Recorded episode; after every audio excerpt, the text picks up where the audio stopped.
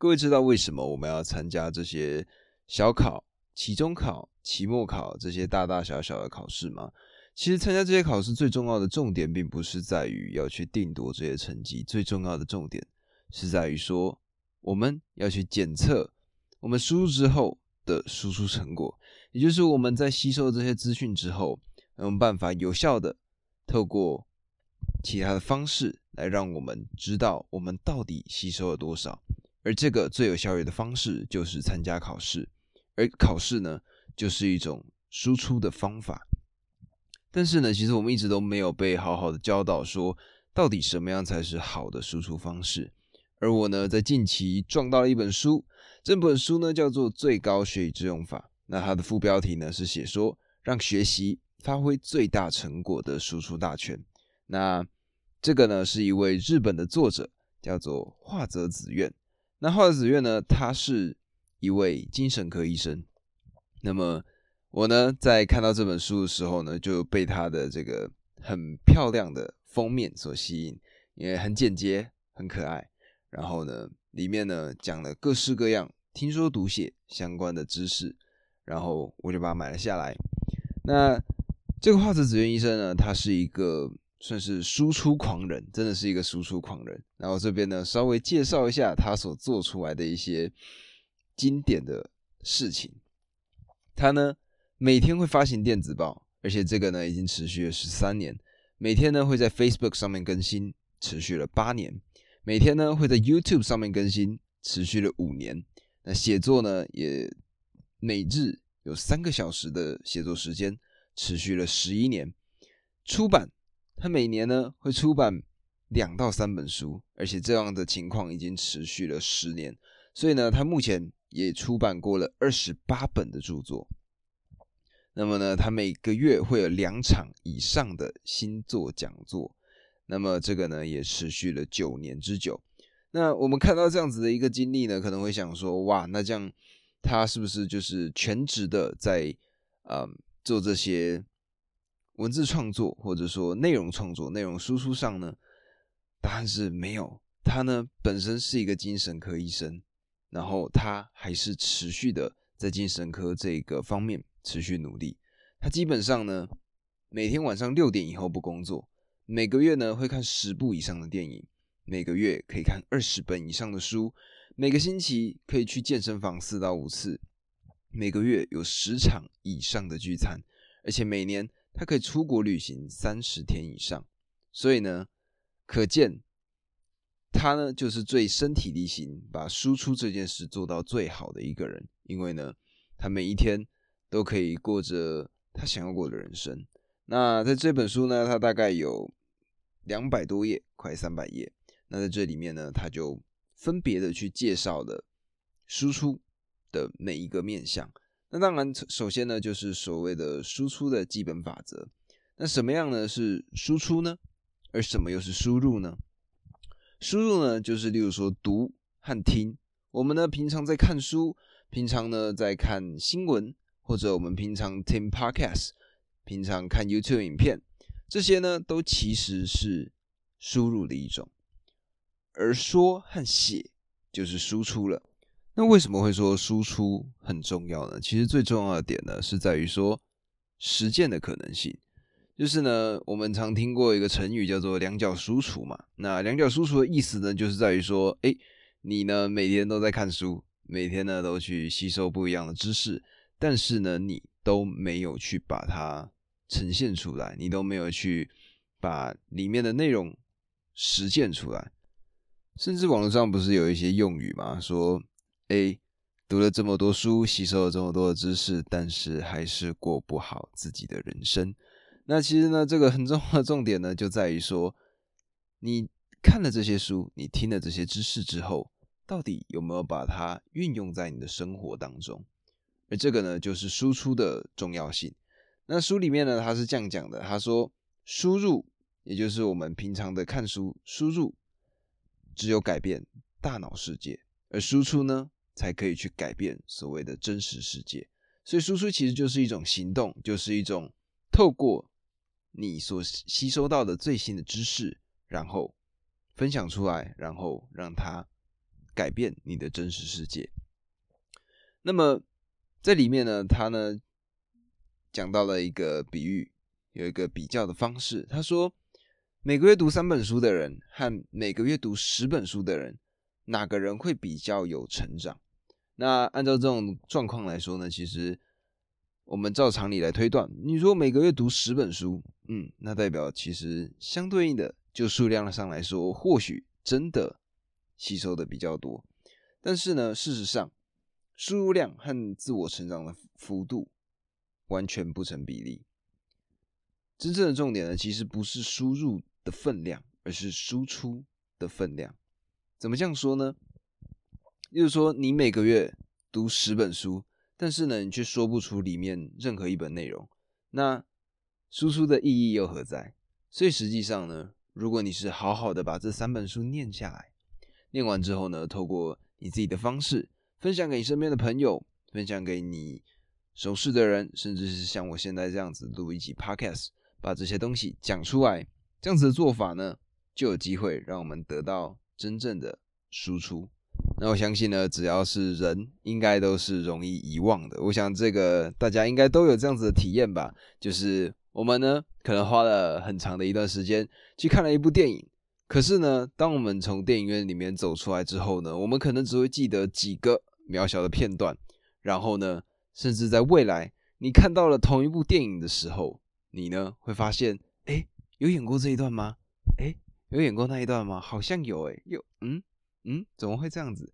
但是呢，实际上就是我们的人脑是有极限的，我们的记忆力并不像有些特受过特殊训练的人，我们都是普通人，所以我们在输入之后呢，其实有很大一部分的机会是会遗忘的。所以呢，输出对我来说，它也算是一种记录。那透过你讲出来，让别人记得，甚至像我现在这样子把它录下来。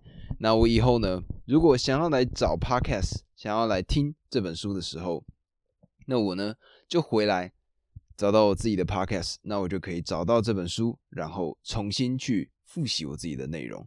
所以呢，我觉得在输出这件事情上，我呢所得到的体悟是这样子的。而这本书中呢，他们呢就运用了一个科学的 paper 所讲到的内容，然后呢放在这里面。他说呢，我们在经历到每一件事情的时候呢，其实这个记忆会被暂时储存在叫做海马回的一个部位。那这个海马回呢，它大概会持续二到四周。那过了这个阶段，如果我们没有特别去把它记录下来，它就会渐渐的忘记。那透过输出这样子的一个做法，我们呢等于是加深了他的记忆。那透过这样子的过程里呢，这个记忆就会从原先的海马回被移送到所谓的颞叶。那这个颞叶呢，就是长期储存记忆的地方。那我们呢就可以记这个东西记得更久。那不知道各位有没有看过所谓的记忆曲线？也就是呢，当我们背单字的时候，前面可能两到三天要看第一次，然后呢再来。可能隔一周，再来可能隔两周，再来可能隔一个月，再来呢可能隔一季，再来呢甚至是半年拿出来看，那这个东西呢你就确切的记住了。而这个呢就是输出的一个效用，因为呢有这个输出，我们呢才能够把这些东西记得更牢。而究竟呢这个输入跟输出的比例要怎么去分配呢？就想嘛，因为呢，我们要输出最重要的是什么？最重要就是我们必须要先有输入，我们才能够有东西产出出来跟别人讲。我也必须先阅读，才能够录出这一集的 podcast。那么书中呢，画的紫苑先生他呢就讲到了这个比例，他说呢，输入和输出的比例是三比七，这是他认为的黄金比例。也就是说呢，你输出了百分之三十。那剩下的输入呢是百分之七十这么多，那在我认为呢，这是一个非常高的比例。那其实想一想也合理，为什么这么说呢？因为其实我们呢看了一本书之后，我们可以用各式各样的形式去分享它。比如说，我们看了一本书，我用讲的跟我用写的，它其实是两个不一样的内容。我用讲的呢，我可以用很口语化的方式，甚至带一些例子，用一些我自己身边的经验来告诉你。那如果呢，我是用写的，那代表说呢，我必须要去紧密的安排我的文字，我呢不能有动词赘语，我不能这个那个然后这种方式。所以呢，这样子的想法其实呢，跟画子子渊先生所讲的这个三比七的输入输出比是蛮相近的。那但是为什么有些人呢，在经历了这个输入与输出的过程之后呢，他们的人生还是没有得到更多的成长？那书中呢就讲到说，这个呢最重要的就在于所谓的反馈。什么是反馈呢？其实就是输入往输出的过程之后，我们要去看这个输出的过程，他成功了什么？为什么成功？为什么失败？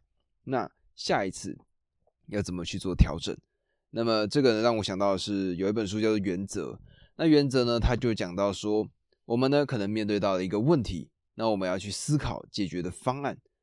那我们呢总不是想了一个解决方案之后呢做出来，然后失败就没了嘛？我们一定是回去哎检讨为什么做这件事情好，然后下一次要怎么做。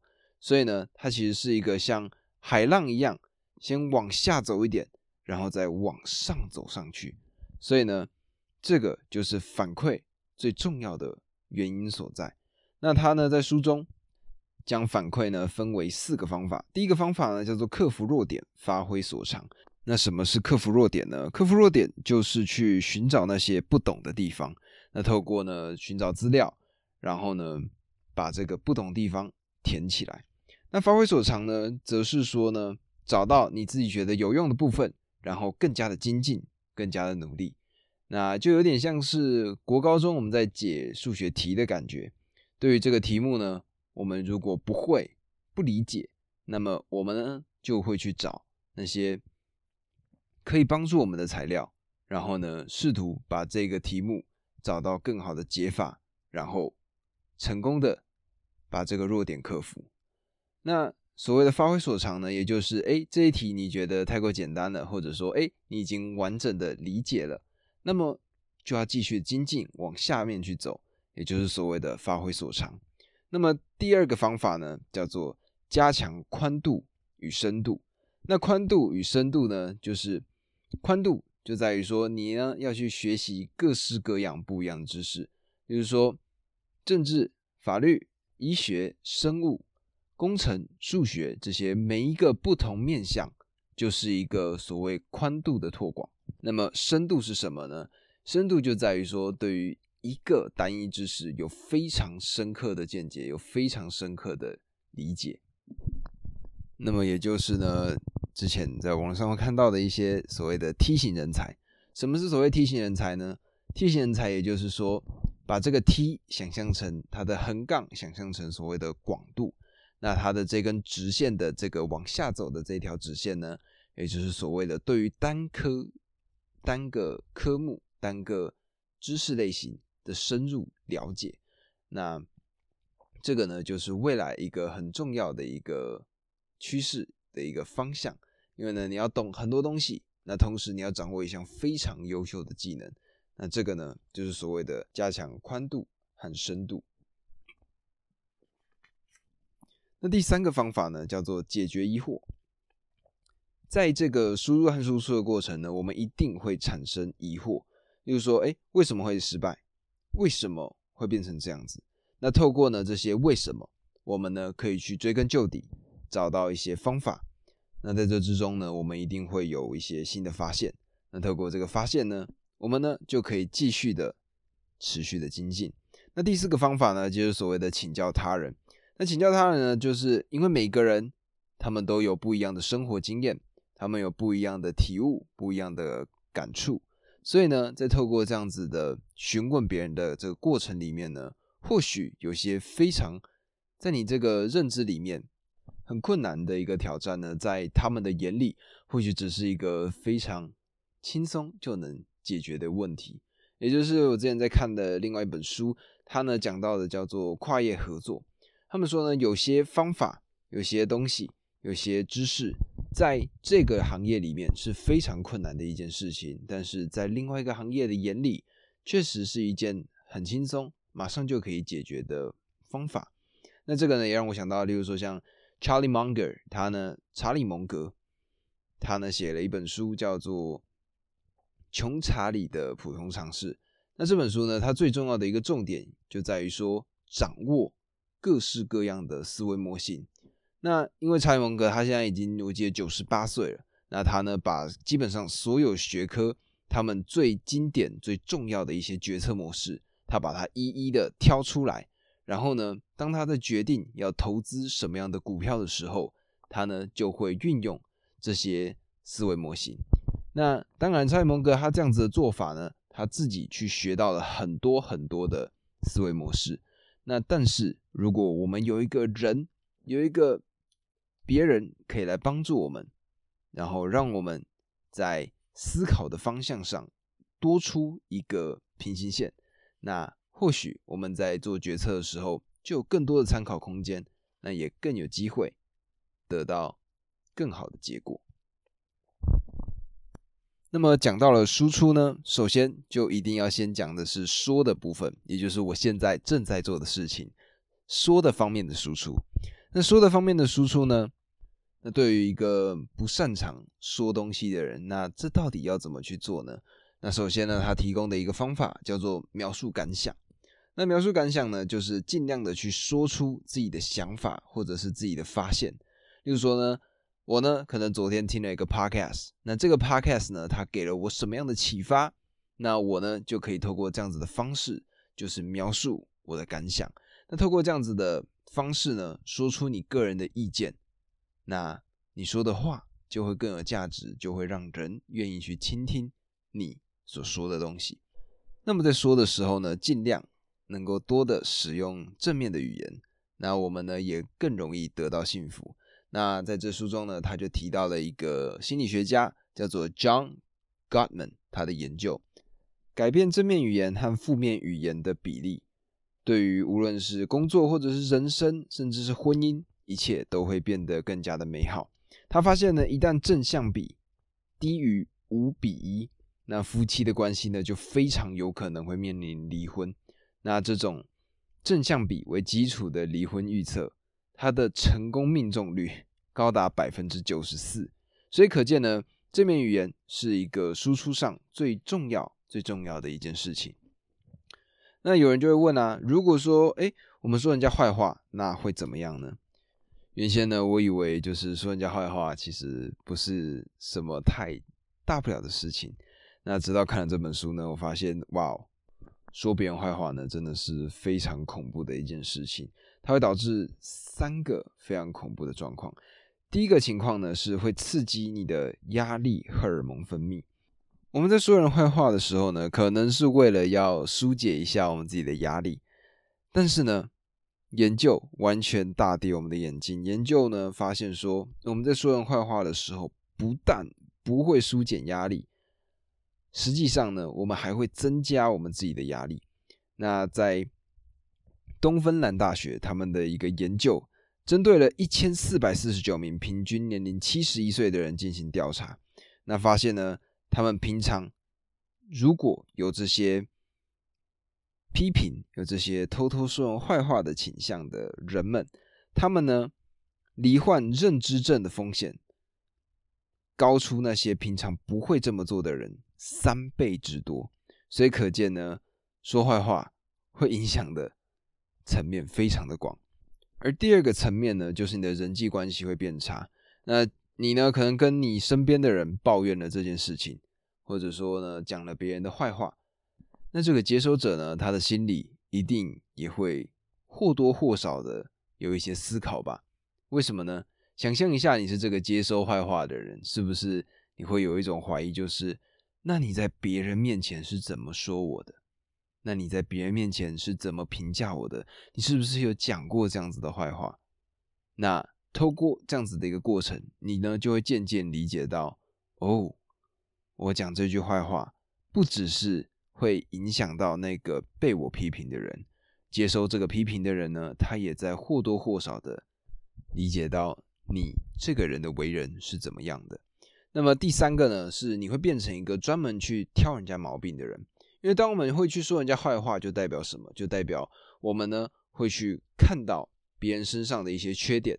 然后把它讲出来，把它分享给你身边的朋友。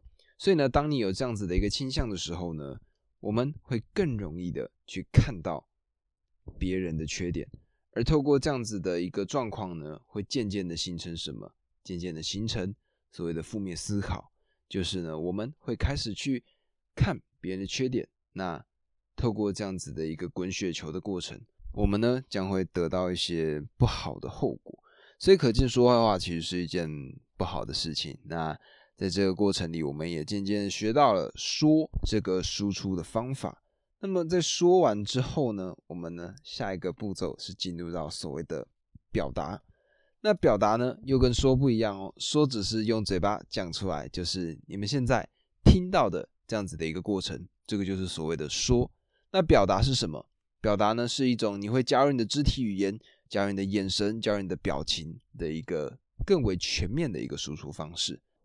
在书中呢，他将沟通分为两个面向，一个面向呢叫做语言沟通，另外一个面向呢叫做非语言沟通。所以呢，就像我刚刚所说的，语言沟通就是我你们现在所听到的这些内容，而非语言沟通呢，就包含了手势、呃表情、外观、视线、姿势、动作、手势这些不一样的状态。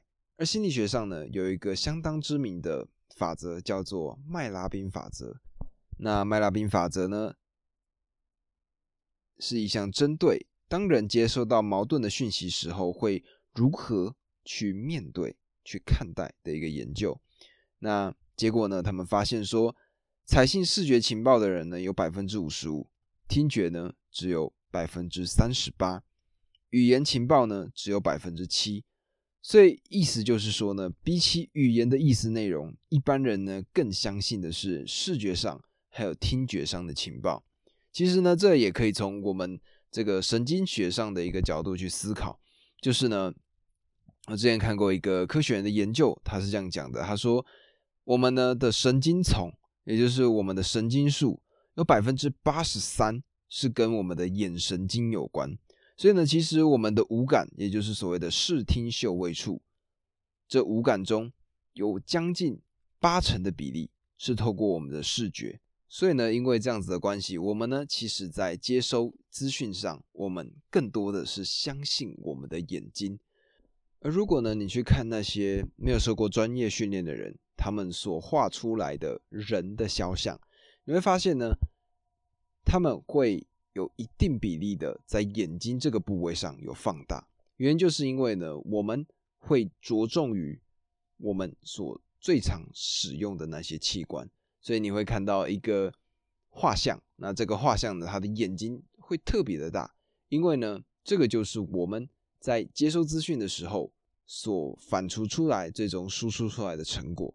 所以呢，这就是为什么这些非语言沟通上会这么的重要的原因，因为最终呢，都还是跟你的视觉有相关的。那么讲到这个视觉这个表达上的这件事情呢，最重要的就是所谓的眼神接触。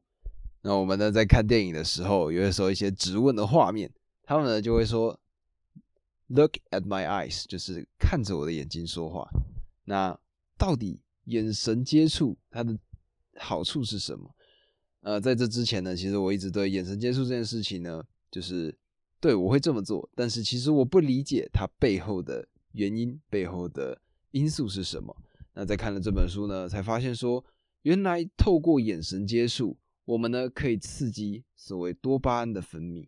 那么什么是多巴胺呢？多巴胺是一种开心快乐的一种幸福激素，它呢可以让人提高动力，也有强化记忆的效果。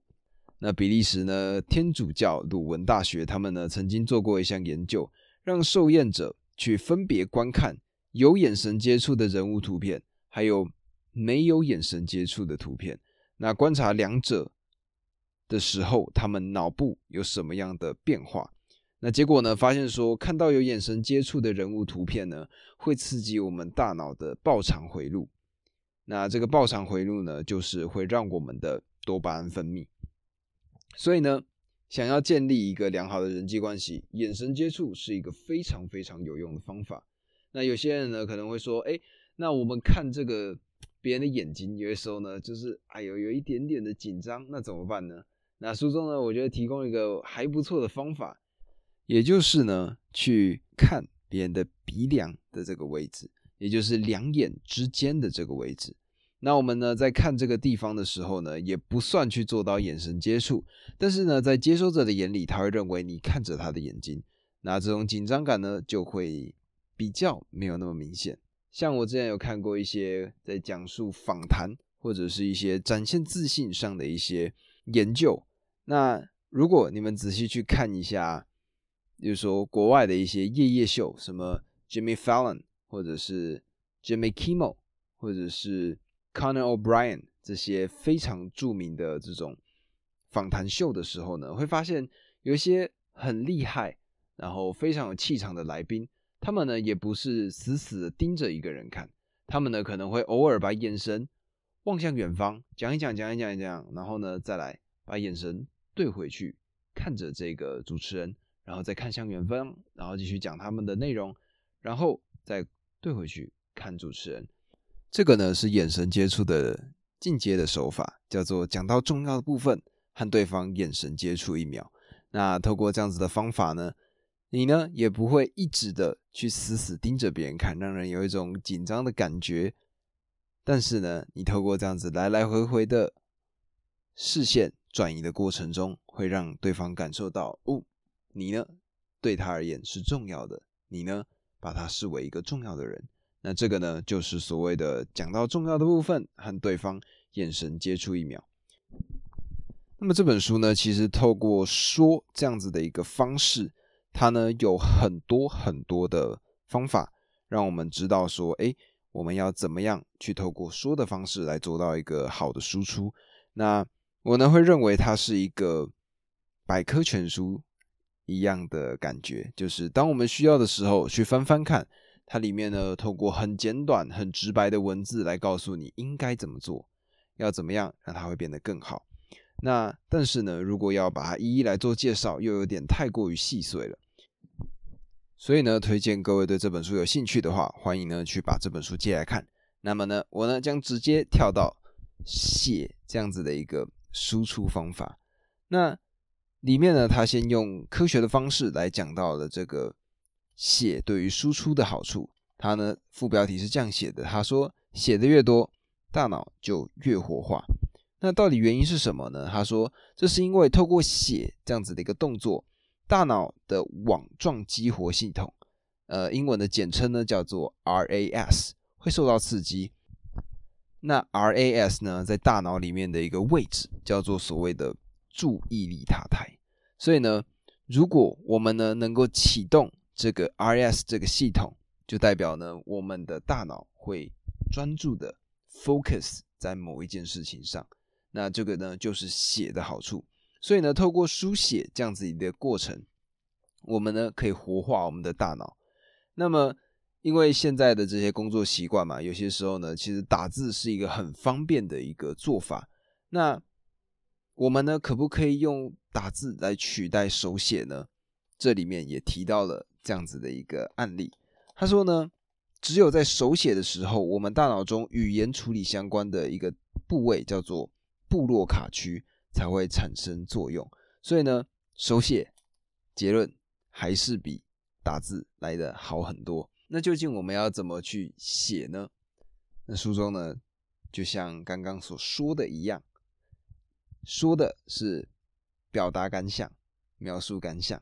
那写的呢，也一样是写下你的一些感想，写下你的一些想法、一些心得。那我们呢，在书中或者是在日常生活中，我们都会有很多大大小小的一些片段，在记录的过程里面呢，就是去写下那些引起我们注意的部分。那有些人可能会说啊，哎，呃，我写作能力不是很好，我呢不太知道要怎么帮你们做写作这件事情。那么我们应该要怎么做才能够写出好的文章呢？美国有个非常知名的畅销作家叫做史蒂芬金，那有一部电影叫做《他》，一个恐怖片，这个呢是他所写出来的作品。那他呢在一本著作里面叫做《史蒂芬金谈写作》，我有一本他的英文的原文书，在里面呢讲到说要怎么样写出一个好的文章，其实最重要的重点呢就是所谓的多读多写。也就是呢，输出、输入、输入、输出，那透过这样子的过程，才能够变得更好。那这个呢，让我想到的是一个心理学的研究。这个研究呢，它是这样子做的。当时呢，是一个为期一整个学期的一个课堂。那这个课堂呢，教的是关于拍照、摄影这种相关的类别。那他呢，将学生分成了两个组别。一个组别呢，他呢每个礼拜都必须拍到一百张的照片。而另外一个组别呢，他是在期末的时候，只要缴出一百张照片就好了。那我们呢可能会认为说，哎，那你这是一整个学期拍一百张照片的这个主人呢，他们因为要精挑细选，所以呢，他们拍出来的成品会比较好。但实际上呢，状况是这些每一周都要拍一百张照片的人们，他们呢在整个学期结束之后，他们的照片技术、他们的构图能力。得到了非常非常显著的提升。那么，因为呢，你在每一张照片的过程里面，你会持续的精进，想要让自己变得更好。所以呢，透过许多的量量变，渐渐的就会产生质变。那这个呢，刚好就跟多读多写是一个非常相关的一个连接。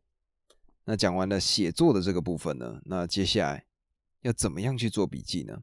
在这个做笔记的部分呢，画泽子苑先生他提供了七个方法，分别是：第一个，全部写在同一本上；第二个，选择适合自己的笔记本；第三个，内容分量控制在一个跨页以内；第四个，别把笔记本写在讲义上；第五个，不要写的太过详细；第六个，写下三个觉察；第七个，写下三点 to do。那么我就一个一个来介绍。第一个呢是全部写在同一本里面，大家不知道有没有过这样子的一个经验，就是你呢因为分了不同的笔记本，所以呢当你要找的时候呢，又花了很大的心力，甚至呢找完之后发现自己根本读不进去。那为了呢要节省这个寻找的这个过程的时间，所以呢全部把它写在同一本上，或许会是一个挺好的方法。那第二个呢，也就是所谓的去寻找一本。好的，你自己喜欢的笔记本，为什么这么说呢？因为呢，唯有你喜欢这本笔记本，你呢才会频繁的去翻阅它。那频繁的翻阅它呢，你呢才会愿意在里面写下你的内容。那这个呢，我其实自己就有一个切身的经验。我呢之前在写笔记的时候呢，我平常都会随便找一本笔记本，然后买来，然后就开始写。可是呢，我会发现说，哎，有些笔记本呢，我就不喜欢那个图样，我觉得它的这个封面太丑了。那后来呢，我就买了一本活页的笔记本。那这个活页笔记本呢，我就可以塞各式各样我的想法、我的心得、我的发现在里头。那也因为这样子，我翻看它的频率增加，我呢就有办法连接出更多不一样的想法。所以呢，我觉得找一本自己的笔记本确实是一个还蛮有效的一个方式。那么第三个呢，是内容分量尽量控制在一个跨页里面。那么这样子的做法呢，是说。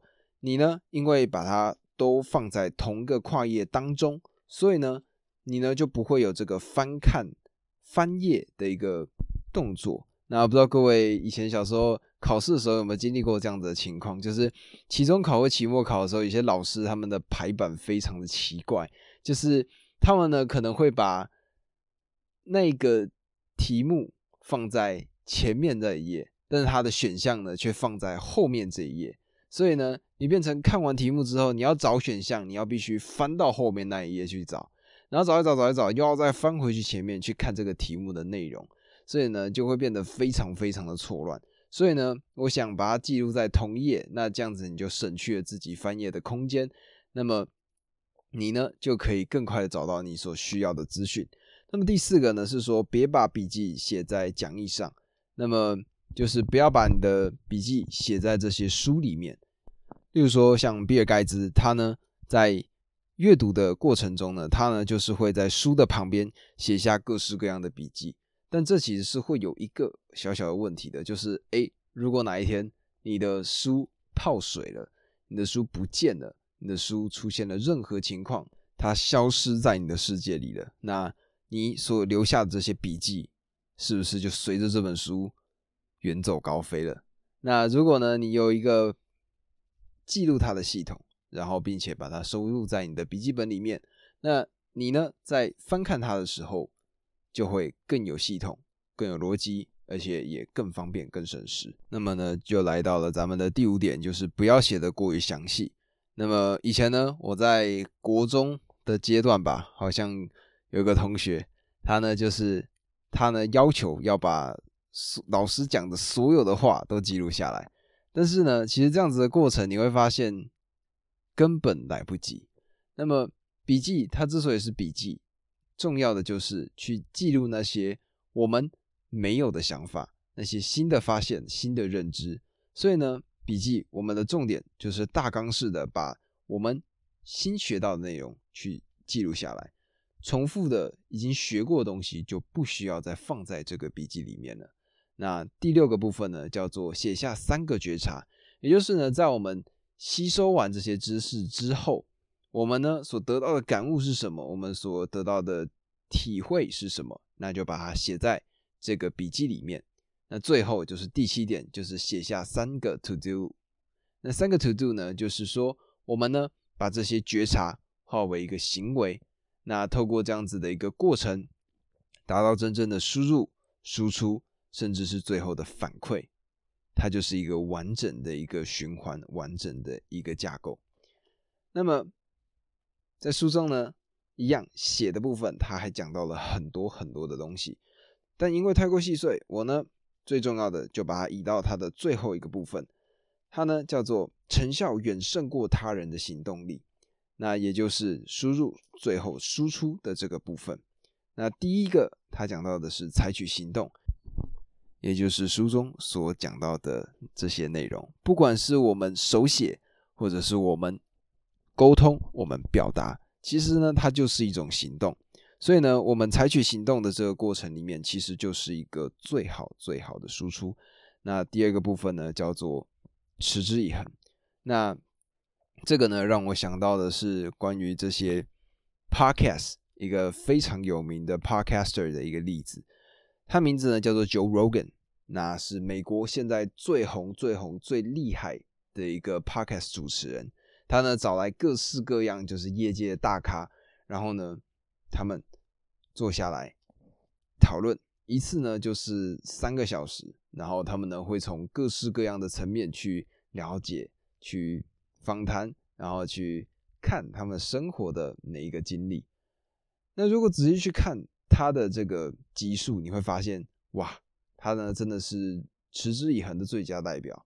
他呢已经录了一千九百多集，而在这中间呢，基本上没有停下来过。那这个呢，同时也是。回来面对我自己的状况，就是将近半年的时间没有做到更新，那这个呢，确实是我必须要反省的部分。所以呢，持之以恒也是一个非常非常重要的部分。机会是留给准备好的人，所以呢，在这之前，你必须要有充足的准备，那等待这个幸运的瞬间发生。那它发生了之后呢，接下来就会是一个完全不一样的境界。那么呢，他呢讲到了一个输出的偷吃步，叫做教人。那这个呢让我想到就是费曼，费曼先生呢是一位诺贝尔的应该是物理学奖的得主。那他呢是一个非常非常聪明，然后非常非常顽皮的一个学者。那他呢就是用了一个最经典的方法，就是教人。他说呢，你学会一个知识，那你要讲到让一个三岁的小孩都懂得。这个知识的时候，那就代表你呢，对于这个知识已经有非常非常全面的理解了。那透过教人呢，你就可以知道哦，在这个地方什么部分你没有办法明确的解释出来。那透过这样子的做法，你呢就会回去寻找资料，然后寻找资料之后呢，再去把这个过程完整的描述，让别人听懂，让别人学会。那这个呢，就是。